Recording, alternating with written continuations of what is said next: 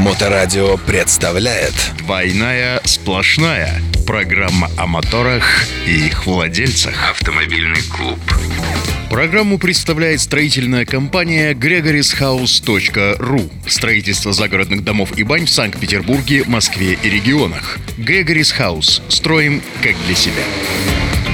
Всем привет, дамы и господа, мы рады приветствовать вас. Двойная сплошная, моторадио здесь. Павел Никулин, адепт безопасности дорожного движения, автоэксперт и мотоинструктор. Да, и с нами, как всегда, э, этот парень, это руководитель пилот S3 Club, а самое главное, автомобилист. автомобилист. И сегодня мы приготовили для вас, как всегда, три темы. Э, первая наша тема – это письма счастья. А вторую тему мы поговорим об угонах. Ну и закончим, как всегда, немножечко с юмором. Ну что, поехали. Новости автомото мира. Первая тема – письма счастья за непристегнутый ремень. А, есть первый пример. Дорожные камеры в Москве э, готовы фиксировать водителей, не пристегивающихся ремнем безопасности во время движения. Об этом свидетельствует постановление за такое нарушение, якобы выписанное столичному водителю. Копию документа опубликовали в сообществе «Синие ведерки» в Фейсбуке. Штраф на тысячу рублей выписали 26 октября водителю «Газели», принадлежащему столичному ЦОД. Однако в ЦОД прокомментировали, что данный штраф – это просто проверка работы камер фиксации. По информации Диктранса, в Москве за непристегнутый ремень и использование мобильного телефона будут штрафовать 8 камер. Судя по тексту постановления, это не принципиально новые комплексы. Ну, на самом деле, действительно не принципиально новые, потому что, насколько я понимаю, подобные системы видеофиксации используются в Штатах, насколько я слышал, и, насколько я слышал, они используются в некоторых странах Европы. И там, знаешь, какие основные проблемы, связанные с фиксацией э, человека и ремня на нем? А э, основные проблемы заключаются в идентификации этого самого человека. Ну, то есть в плане того, что на фотографии можно определить, кто сидит за рулем, кто сидит рядом с ним и чем они занимаются. А это, знаешь, уже личная информация, потому что можно заснять не только ремень. Или нет, не так. Можно заснять не только ремень безопасности. Можно, да. Я сталкивался с такой историей в другой стране, когда брал машину в аренду. Э, у них э, новомодная история. Камера фотографирует не только не пристегнутый ремень, а фотографирует огромнейший штраф за мобильный телефон в руке. То есть, если у тебя находится мобильный телефон в руке, камера фиксирует, просто баснословный штраф. И при этом а, там, неважно, вот я брал машину в аренду, значит, того, кто брал в аренду, на одного на меня. А если там машина принадлежит какому-нибудь собственнику, да, например, физическому лицу, то, я так понимаю, штраф выписывается на это физическое лицо, неважно, кто был за рулем. Ну, ты знаешь, мне кажется, в наших краях, э, как говорят, голь на выдумку хитра, да, и начнут оспаривать эти истории, связанные с тем, что у меня в руке был не мобильный телефон, а мыльница, или э, это все не прокатывает э, в Евросоюзе. Ну, вот интересно, какая практика будет. Россия, конечно, страна возможностей. Да, здесь всегда, здесь всегда все упирается в практику, потому что на самом деле сама по себе история неотвратимости наказания, она прекрасная, да, потому что я думаю, что все мы помним, э, когда стали э, повально штрафовать всех за непропуск пешеходов на пешеходном переходе, целые рейды были, и как воспитали водители, сегодня как бы это уже работает. Э, были также рейды по ремням. Ты попадался на рейды по ремням? Ну, на конкретные рейды по ремням, может быть, нет, но были грешки подобные раньше, в далеком детстве.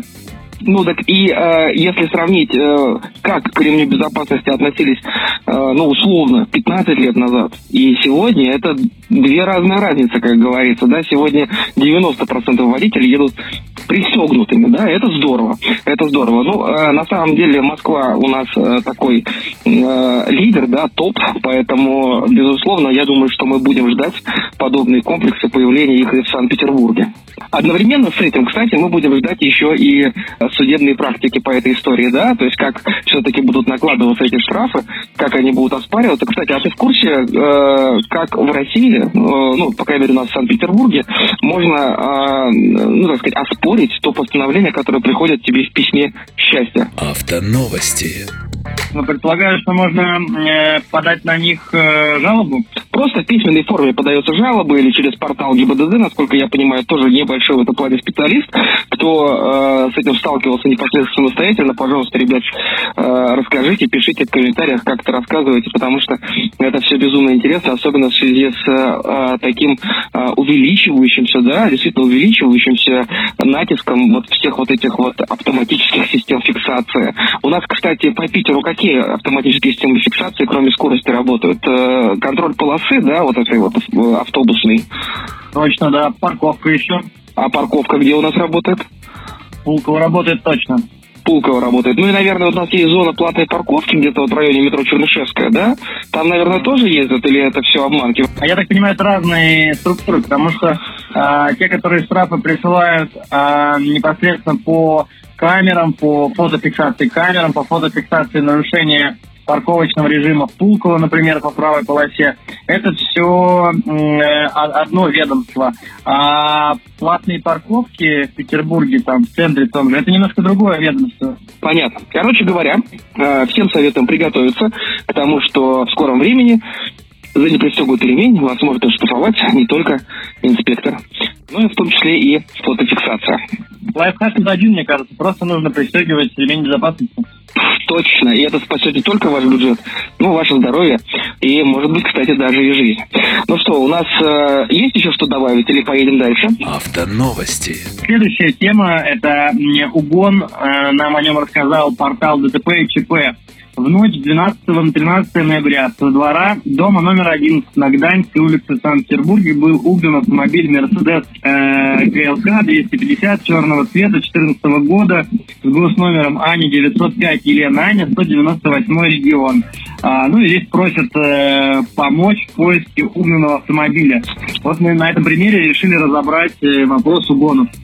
Ну, я так понимаю, что просят посмотреть, просто если такие автомобили где-то у кого-то во дворах стоят ли, да, если есть, то как-то об этом сигнализировать. На самом деле история угона, она такая, то есть это э, история, которая, я так понимаю, появилась вместе с э, массовыми автомобилями, или даже не очень массовыми, и, и продолжается, и будет продолжаться, к сожалению, э, постоянно. Здесь всегда возникает вопрос, как себя защитить от угона, и, собственно говоря, что делать, если все-таки все-таки неприятность случилась. Давай по очереди попробуем разобраться, вот э, как можно защитить свой автомобиль от угона все-таки, как ты думаешь?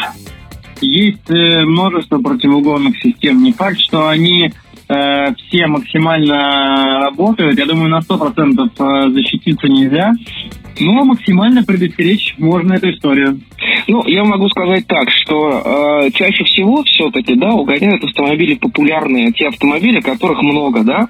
Э, если у тебя автомобиль эксклюзивный, вряд ли он кому-то сильно будет нужен. Ну, только если мы не говорим про какой-то спецзаказ, правильно?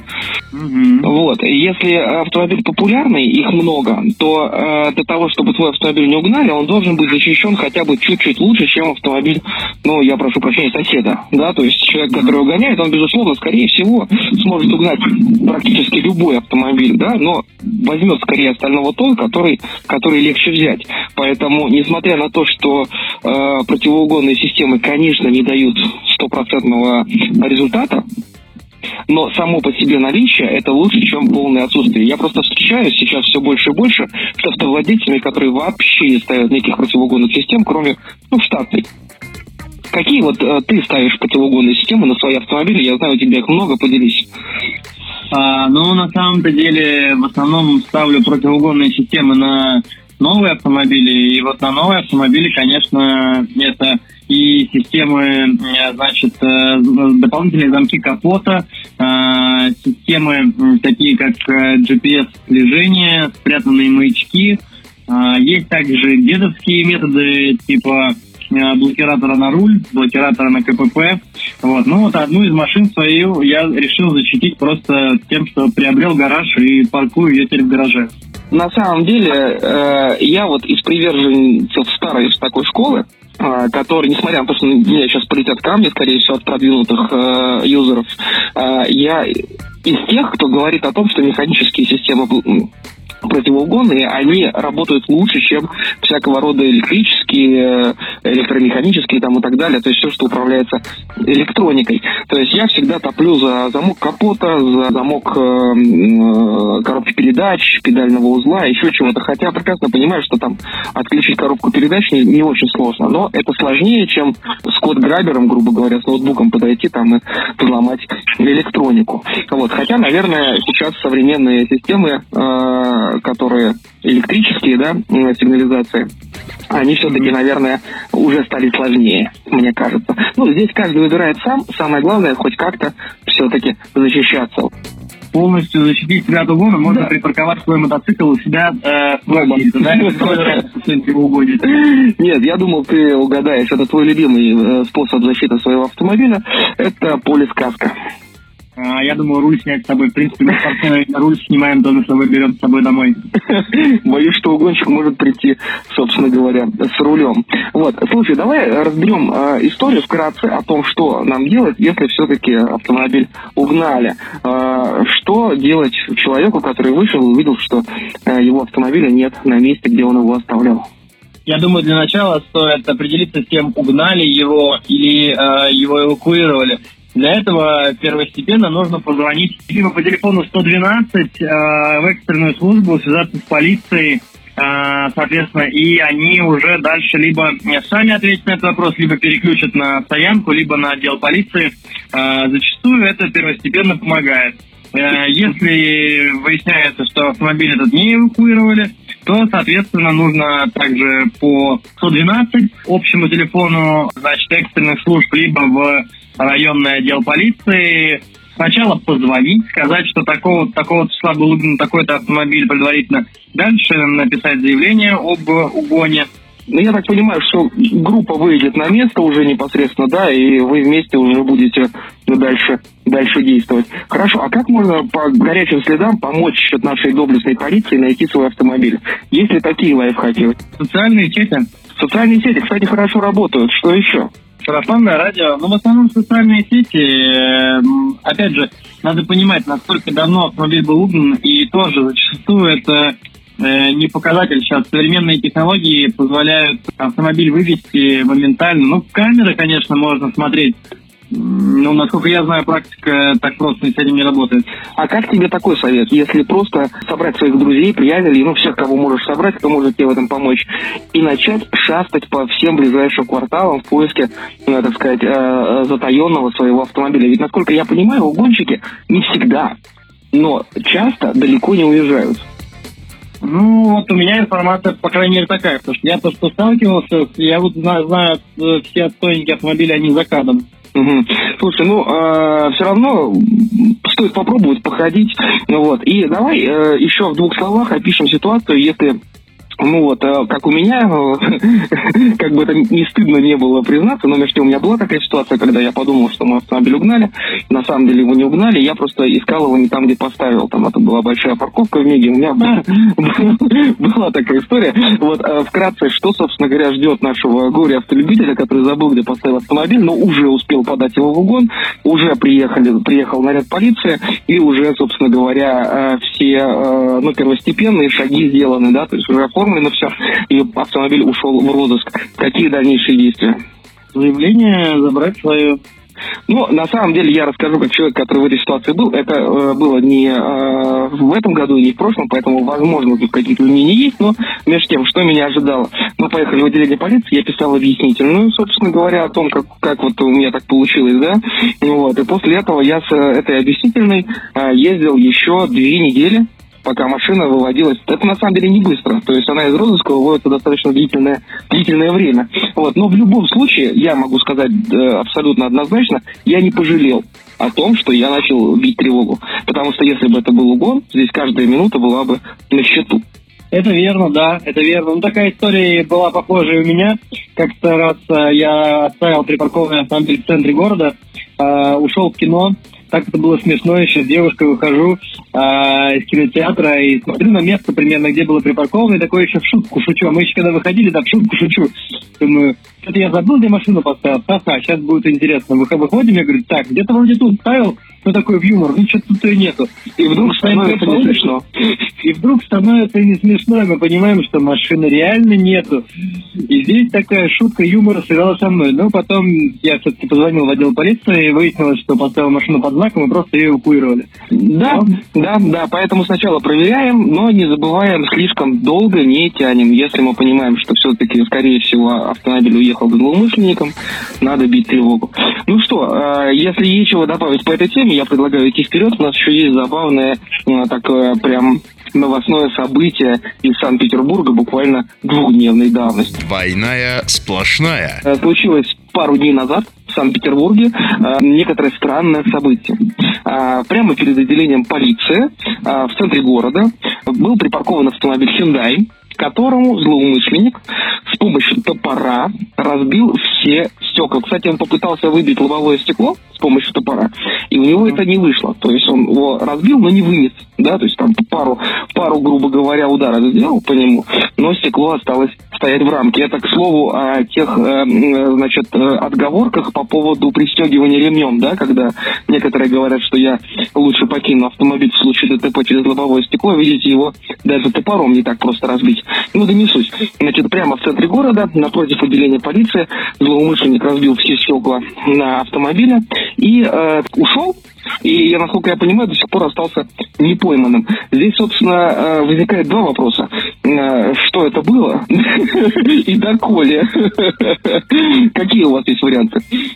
Вариантов э, масса. Сразу вспоминаются те юмористические приколы из интернета, где там ревнивая жена выливает там разбивает стекла мужу или там гвоздем на машине там мужу пишет что типа изменник и все такое то есть вари... вариаций здесь может быть масса. Ты представляешь, насколько надо быть отчаянным человеком, чтобы провести такую операцию э, средь бела дня прямо напротив входа в отделение полиции?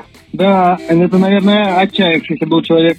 Да, но э, я очень надеюсь, что, конечно, правоохранительные органы его найдут, потому что, ну, это высшая такая, э, высший вызов практически, это же практически вызов, то есть такие хулиганские действия прямо напротив отделения полиции. Безусловно, ничего не может оправдать э, его поведение. Э, имущество здесь ни при чем, а для меня, как для человека, который очень любит автомобили, смотреть на такое, конечно, особенно больно. Вот. Но э, при, при всем при этом сам автомобиль, ну, я имею в виду по кузову, по металлу, там вот, ну вот, кроме стекол, не пострадал. То есть э, все-таки у человека тоже было что-то человечное ну или не человечная, да, а авто, автомобильная, что ли. Ну, как бы, одно дело стекла поменять, это всегда можно, да, автомобиль от этого не станет хуже. А вот если бы он топором прошелся по всем кузовным элементам, это было бы, конечно, намного более печально для автомобиля, на мой взгляд. Вот, ну, нам остается только гадать, собственно, о мотивах ну, этого преступления. Но выглядит как вызов, да, для местного отделения полиции, конечно. Да. Как, как вызов. Но ребята справятся, ребята справятся. Вот, ну, у нас, собственно, на сегодня вроде бы как будто бы все. До новых встреч, друзья. Да, до новых встреч, ребят. Пристегивайтесь, обязательно пристегивайтесь. Свои автомобили защищайте, вот, и никогда их не обижайте. Да, до новых встреч.